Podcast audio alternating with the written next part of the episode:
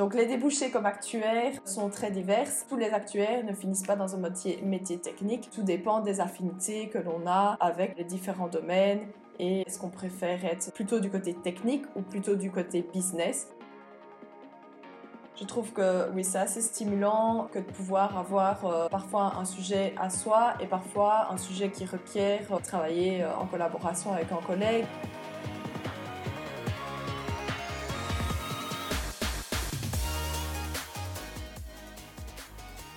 Bonjour et bienvenue dans Best Regards, le podcast qui a pour but de permettre aux jeunes et futurs diplômés d'aborder de façon sereine et éclairée le choix de leur premier emploi.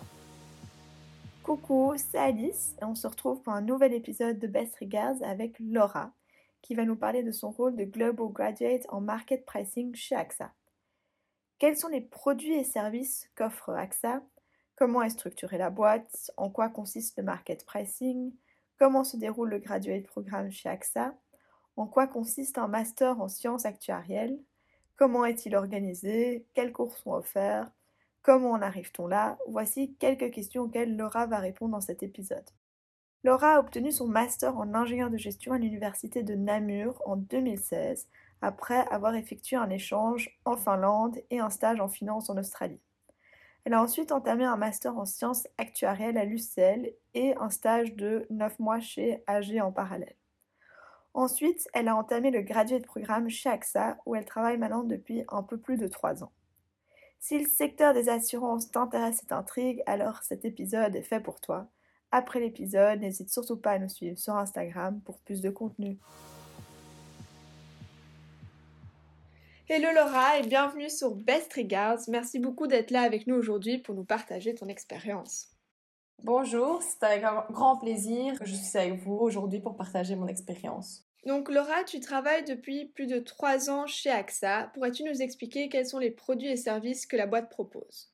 Tout d'abord, euh, AXA, du côté banque, elle est en train de céder ses activités à Crélan. Ensuite, euh, au niveau des assurances, donc AXA propose divers produits d'assurance. Donc en fait, il faut savoir que par définition, une assurance couvre un risque. Comme ces risques sont divers, bah, AXA propose divers euh, produits d'assurance.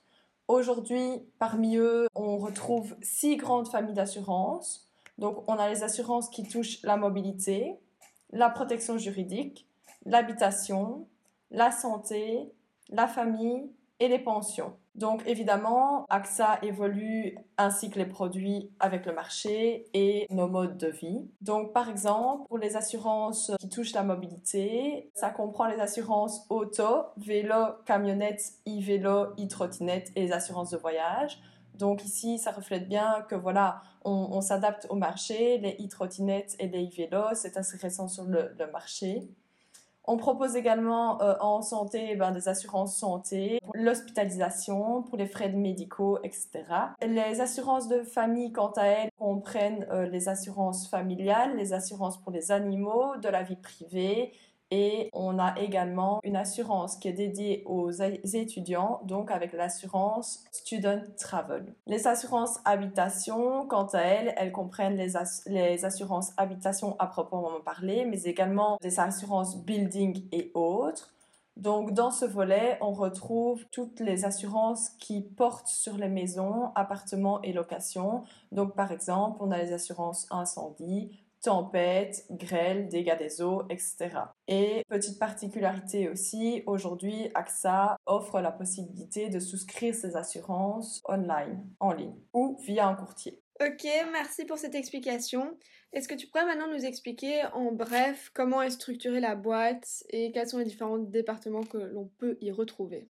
Donc aujourd'hui, on retrouve divers départements. On a la distribution, Life et Health, Customer et Data, PNC, l'IT et le team Wellbeing. Donc chaque département a sa propre structure et il existe différents niveaux hiérarchiques en fonction du département dans lequel on se situe. De mon côté, je travaille actuellement dans le département du PNC, plus précisément donc au niveau du technical PNC et encore plus précisément dans l'équipe du pricing. Cette équipe du pricing, elle comprend trois équipes. Donc on a d'une part le market pricing, d'autre part le risk pricing et ensuite le pricing assurance. De mon côté, je travaille donc pour le market pricing.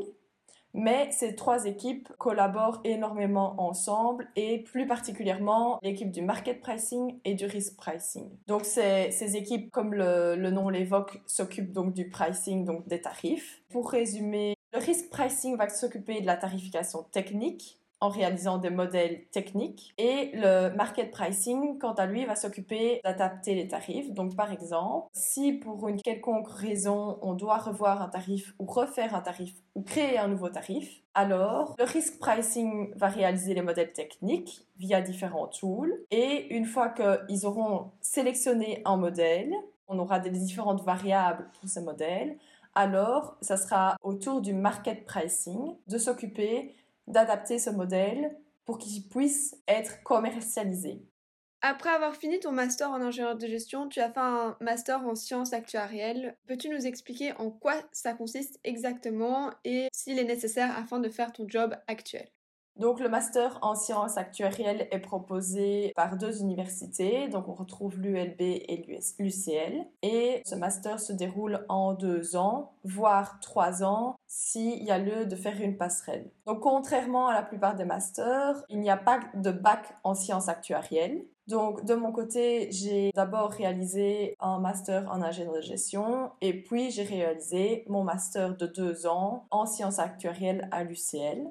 Pour pouvoir accéder au master en sciences actuarielles, il y a différentes possibilités, soit via un accès direct, donc l'accès direct est octroyé aux personnes qui détiennent un bac en ingénieur de gestion, en ingénieur civil en maths et en physique. Et donc il y a un deuxième créneau par lequel on peut accéder donc à ce master, c'est via un accès sur dossier. Donc là, ce sont les personnes qui doivent postuler via un dossier et en général, ces personnes-là devront réaliser une passerelle donc réaliser le master en trois ans, donc un an de passerelle, puis deux ans de master. Au niveau des études, donc on a énormément de, de cours qui sont vraiment assez variés, donc très différents. Ça va du cours de droit en assurance au cours de statistique, en passant par des cours de mathématiques de la finance et de l'assurance. Donc c'est vraiment très varié mais c'est surtout axé sur les maths et les stats. Et évidemment, tous ces cours sont complémentaires et reflètent la diversité par la suite pour l'emploi, le monde du travail. Donc actuellement, dans mon job, c'est assez important d'avoir des connaissances approfondies en maths et en stats. Donc les débouchés comme actuaires sont très divers. Tous les actuaires ne finissent pas dans un métier, métier technique. Tout dépend des affinités que l'on a avec les différents domaines et est-ce qu'on préfère être plutôt du côté technique ou plutôt du côté business? Donc voilà, les possibilités sont nombreuses. Ok, c'est bon à savoir euh, qu'il faut avoir ce master pour accéder à ton job. Est-ce que tu peux maintenant nous expliquer quel a été ton cheminement, comment tu t'es rendu compte que tu voulais faire ce master?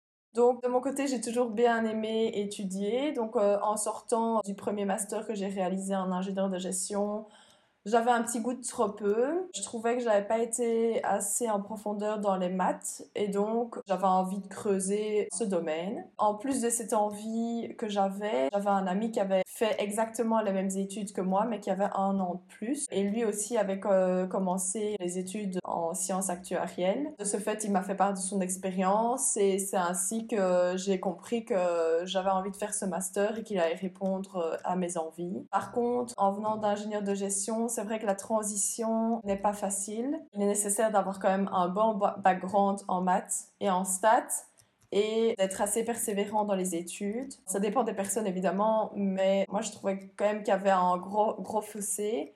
Après, à force d'en vouloir et de persister, on se met dans le bain et euh, finalement, voilà, c'est chouette. Ok, c'est chouette de mieux comprendre comment euh, tu as décidé d'entamer ce master. Est-ce que tu peux maintenant également m'expliquer comment tu es arrivé chez AXA Si je ne me trompe, tu as commencé d'abord par un stage euh, chez AG. Donc de fait, j'ai eu une première expérience en, en, tant que stagiaire chez AG. C'était au niveau de la vie, donc j'étais dans l'équipe qui était nommée Validation and Modeling Life Insurance. Donc ça, c'était au niveau de, des, produits vie. Comme toute première expérience, celle-ci a été très enrichissante. voilà, les débouchés en tant qu'actuaire sont nombreuses. Et après un premier stage chez AG, j'avais eu un, petit aperçu de ce que pouvait faire un actuaire. Mais après cette expérience, j'avais envie d'en voir, d'en voir davantage, de changer un peu de domaine et également de connaître une nouvelle entreprise parce que je pense que c'est toujours enrichissant de pouvoir avoir différentes expériences et différentes découvertes. Et donc, c'est ainsi que j'ai commencé chez AXA un deuxième stage, mais cette fois-ci en temps plein parce que j'avais plus que mon mémoire à réaliser lors de ma dernière année parce que j'ai fait en trois ans mon master. Et donc, j'ai débuté dans l'équipe du pricing et data science au niveau donc du corporate. Donc, cette fois-ci, j'étais du côté non-vie, donc euh, assez différent de ce que j'ai fait chez AG parce que les produits entre vie et non-vie sont différents, les méthodes de calcul sont différentes. Et donc, voilà, j'avais un pied cette fois-ci du côté de la non-vie. Et puis voilà. Ok, intéressante comparaison. Donc, tu as ensuite entamé un GGP, un Graduate Programme chez AXA. Est-ce que tu peux nous expliquer comment se déroulait le recrutement et en quoi consiste euh, ce graduate programme? Oui, donc à l'époque, il y avait différentes étapes avant d'être repris dans le programme euh, du GGP. Donc d'abord, il y avait un business game qui avait lieu avec une partie des candidats. Donc on était environ 6 à 7 personnes. On était ensemble et on devait trouver des solutions à la problématique exposée. Et alors, on avait euh, du matériel à notre disposition, différentes informations, des fichiers, etc.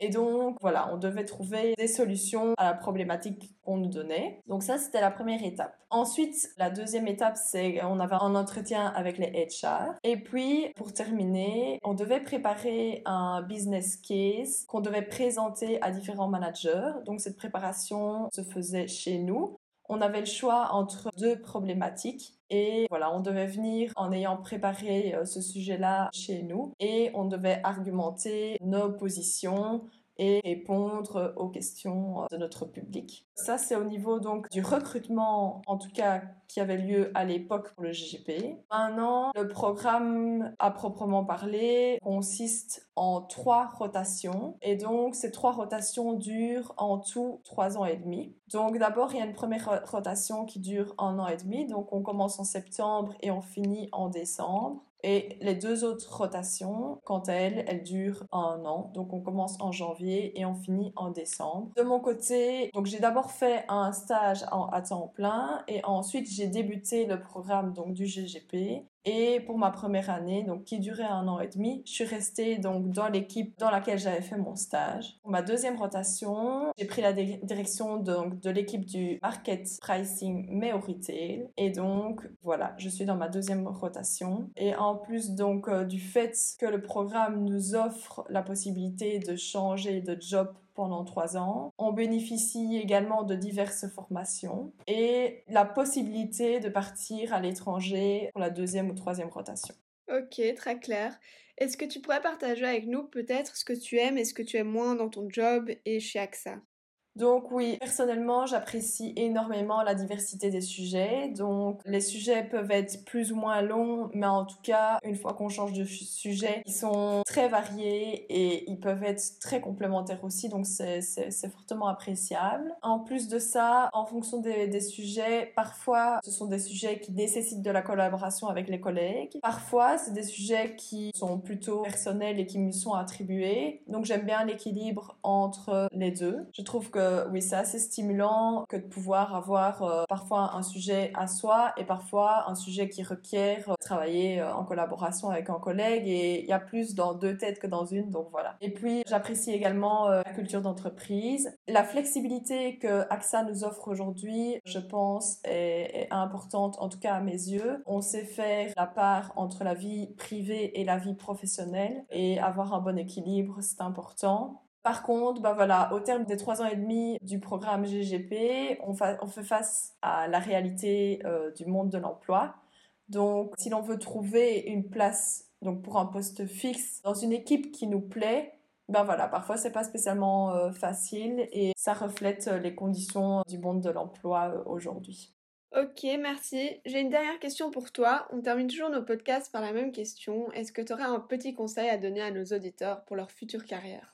Je terminerai en disant que faites ce qui vous plaît et n'abandonnez jamais. Merci beaucoup euh, Laura d'avoir été avec nous aujourd'hui euh, sur Best Regards. Avec plaisir. Merci d'être resté avec nous jusqu'ici. On espère que l'épisode vous aura plu. Si c'est le cas, n'hésitez surtout pas à vous abonner, à partager notre contenu et nous laisser 5 étoiles sur Apple Podcast, ce qui nous aidera à nous faire connaître auprès d'autres jeunes et futurs diplômés. N'hésitez pas non plus à nous suivre sur les réseaux sociaux pour être tenu au courant des prochains épisodes. À la semaine prochaine!